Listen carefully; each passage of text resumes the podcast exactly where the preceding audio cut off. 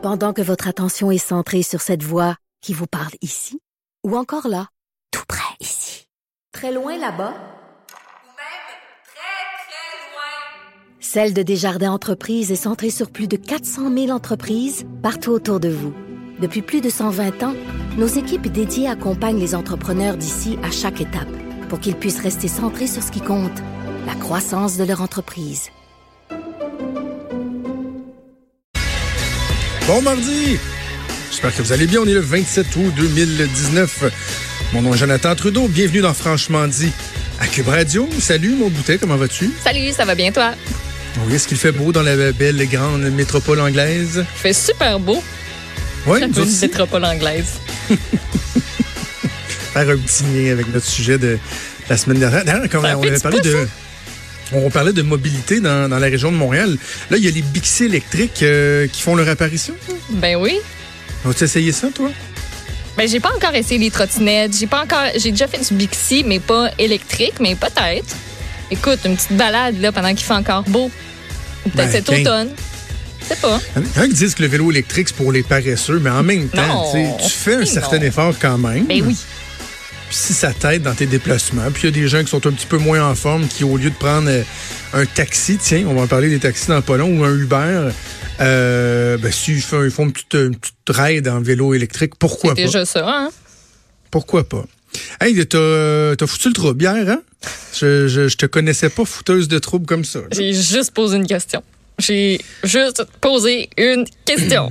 Puis ça a l'air que, ben, hein, on a mis le doigt sur quelque chose. Ouais, parce que, écoute, notre entrevue avec François Bonnardel qui fait beaucoup, beaucoup, beaucoup jaser. On l'a questionné, bon, sur le sondage qu'il y avait eu dans le journal concernant l'appétit des gens, le choix qu'on a euh, exposé entre le maintien de nos infrastructures, la réfection, retaper, tantôt à Richard, nos routes qui ressemblent à des fromages gruyères, là, avec des trous partout.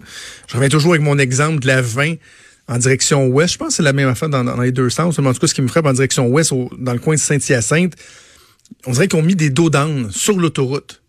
Tu roules, puis à toutes les, les, les, les 150 mètres, ça fait tac. C'est un gros dos d'âne. Puis à un moment donné, j'étais passé là et euh, il y avait euh, le trafic était ralenti, il y avait un accident.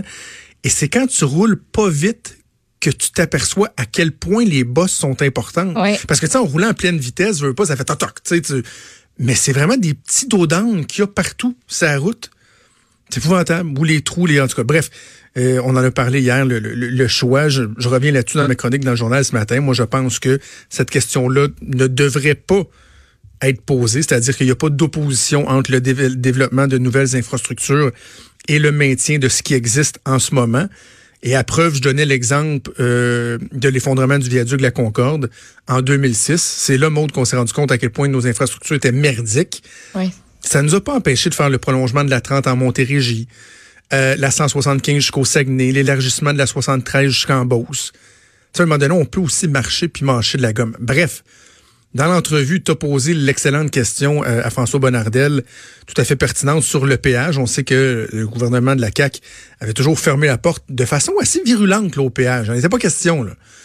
Et quand tu as posé la question, à notre grande surprise, François Bonnardel a dit que oui, oui, tout était sur la table.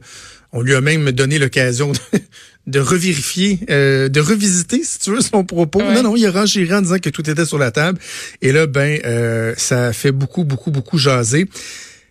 Tantôt, on va revenir en entrevue avec Sébastien Prou, député libéral euh, de la région de Québec, du comté de Jean Talon, seul député li- libéral qui a subsisté à la vague ici. Euh, donc, on va revenir sur le fond du dossier. Je, je veux juste revenir sur un élément qui m'a euh, un petit peu égratigné. Là. On parle beaucoup des radios de Québec, hein? Tu sais, les fameuses radios de Québec.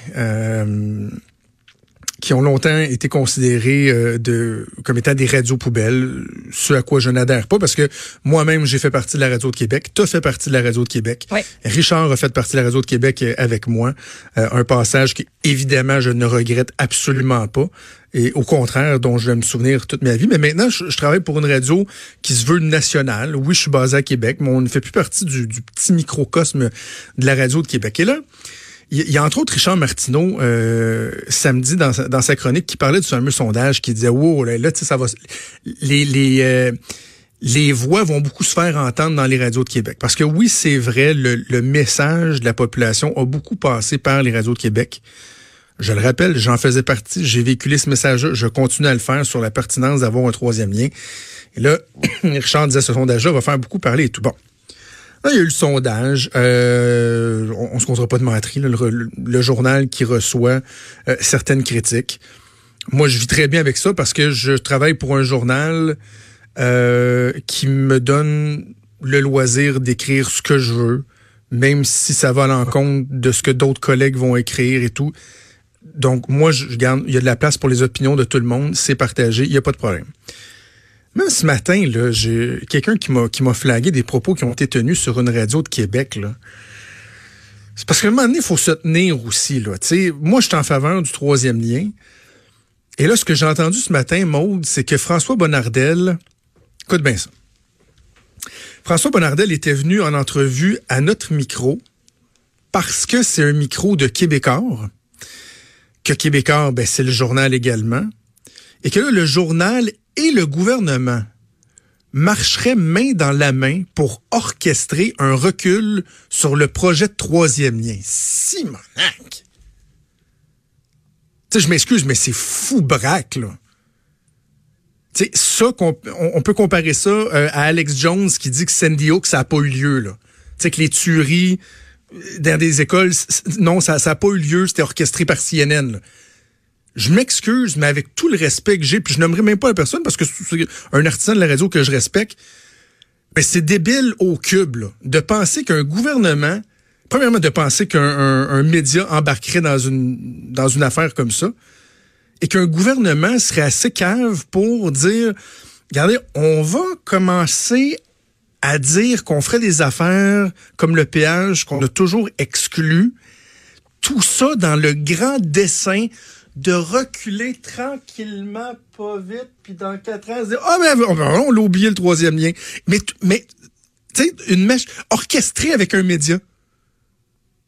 Ça aucun, c'est sans queue ni tête. Et en plus, le ministre aurait décidé de venir au micro du gars qui est un des plus ardents défenseurs de ce projet-là.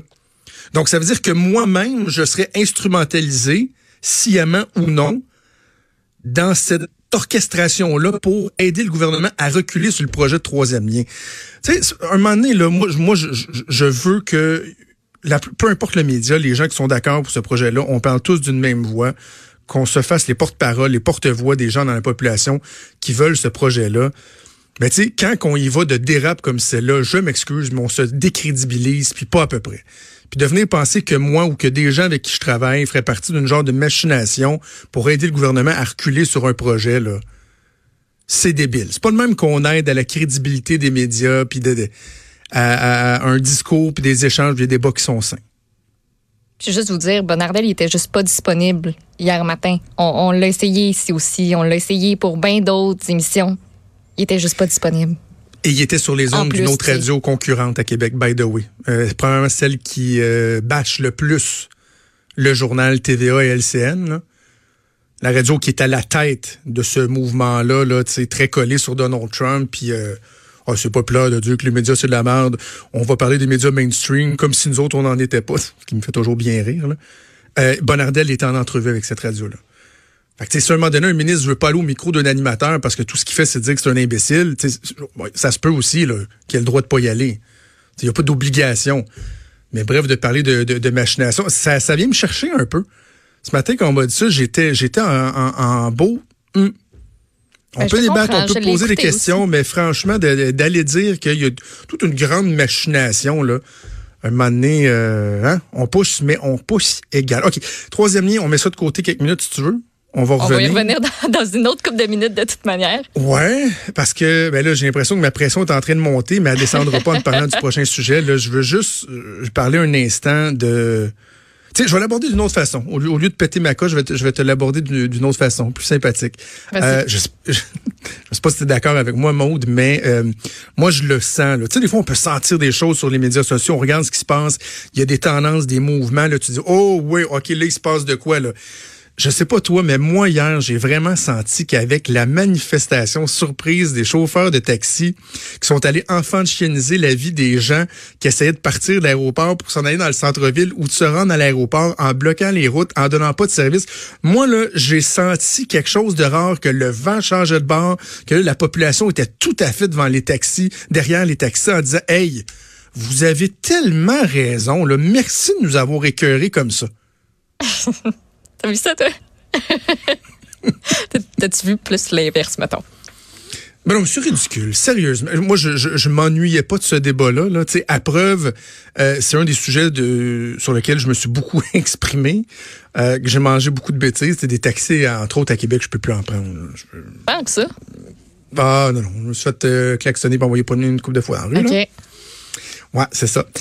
Des gens qui sont très émotifs, mais euh, après, j'ai même revisité les chiffres. Tu sais, je les avais comme oubliés pendant, pendant l'été. Je pense que c'est bon de les rappeler. Le gouvernement qui s'est engagé ultimement à donner 814 millions de dollars à l'industrie du taxi en guise de compensation. 250 millions qui avaient été octroyés par les libéraux en 2018. 250 millions supplémentaires qui avaient été ajoutés par la CAQ, ça fait 500 millions. On parlait d'un 44 millions aussi qui avait été budgété pour la modernisation, hein, parce que vu qu'ils n'ont pas voulu se, se moderniser eux-mêmes puis qu'ils ont attendu que quelqu'un d'autre vienne manger leur lunch, on leur a donné 44 millions, plus la dernière tranche de 270 millions qui a été annoncée au printemps par François Bonnardel, qui va, entre autres, euh, être versée à l'aide de, de, de, de, de un tarif sur chacune des courses, autant taxi, Uber, Lyft, peu importe, qui va créer un fonds et tout ça. On arrive à 814 millions et là, ça, c'est, pas suffisant encore. C'est pas suffisant. Et là, l'étude du projet de loi 17 reprend en commission parlementaire ce matin. L'industrie du taxi qui a décidé hier de, de, de, de manifester. Je veux te faire entendre un extrait d'un porte-parole qui était sur les zones de LCN euh, avec Jean-François Guérin euh, un peu plus tôt, il y a environ 20 minutes. Le gouvernement essaie d'exproprier l'industrie de taxi, la, le permis de taxi au profit de grands joueurs comme Uber et Lyft et euh, Théo, si vous voulez, et euh, sans dédommager le propriétaire pour la valeur marchande de, per, de permis. Elle, elle, propose euh, de payer la valeur d'achat de permis. OK, bon, exproprier au profit des grands joueurs, là. Es-tu exagéré ou? Ben, ils font pas au profit d'Uber puis de.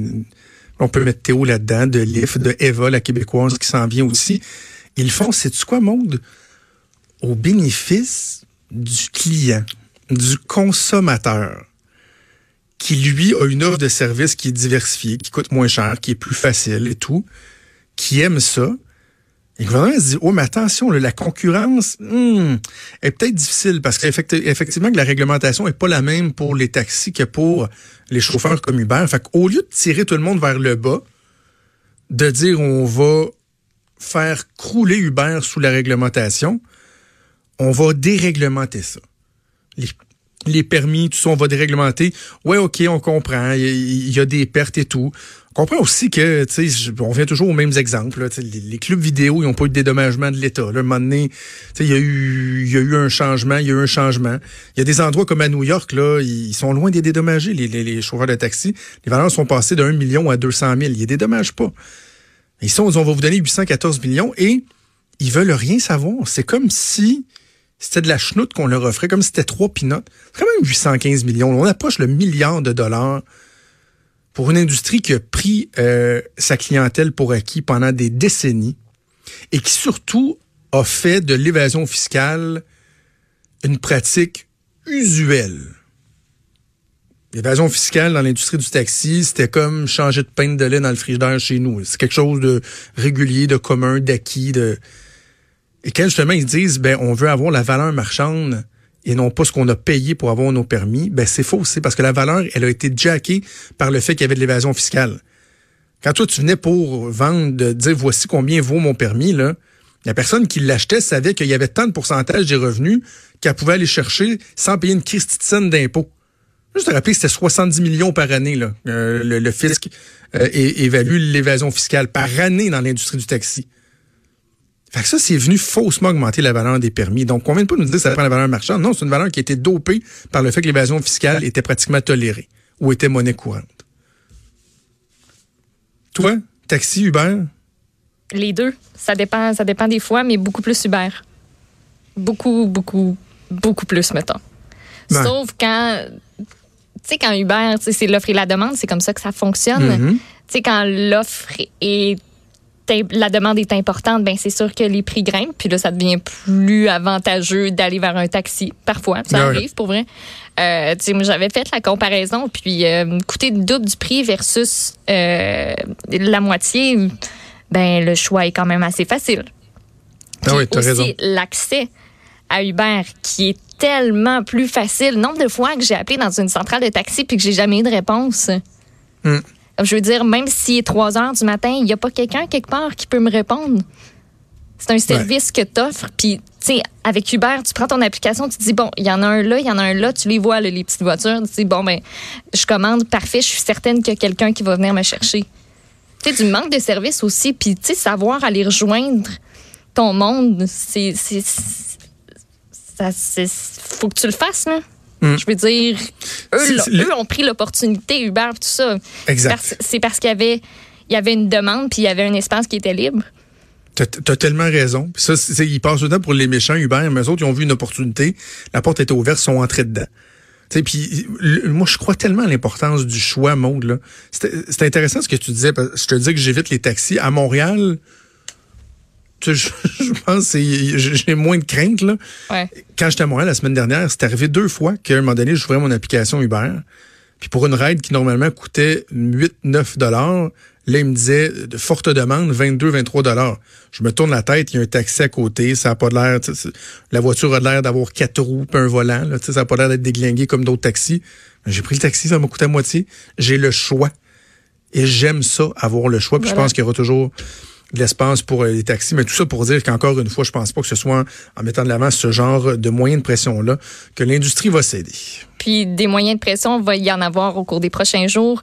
Ils l'ont dit. Des opérations escargot surprise. Donc, tu sais, opération escargot, s'en aller Ouais. quelque part, rouler euh, hyper lentement, un gros convoi. Pout, pout, pout, pout, Il va y en avoir parce que l'étude détaillée du projet de loi 17, ça commence aujourd'hui, mais ça se poursuit jusqu'au 3 septembre. Donc, attendez-vous à ce qu'il y ait des manifestations de toutes sortes. On va suivre ça. Merci, Maude. On revient.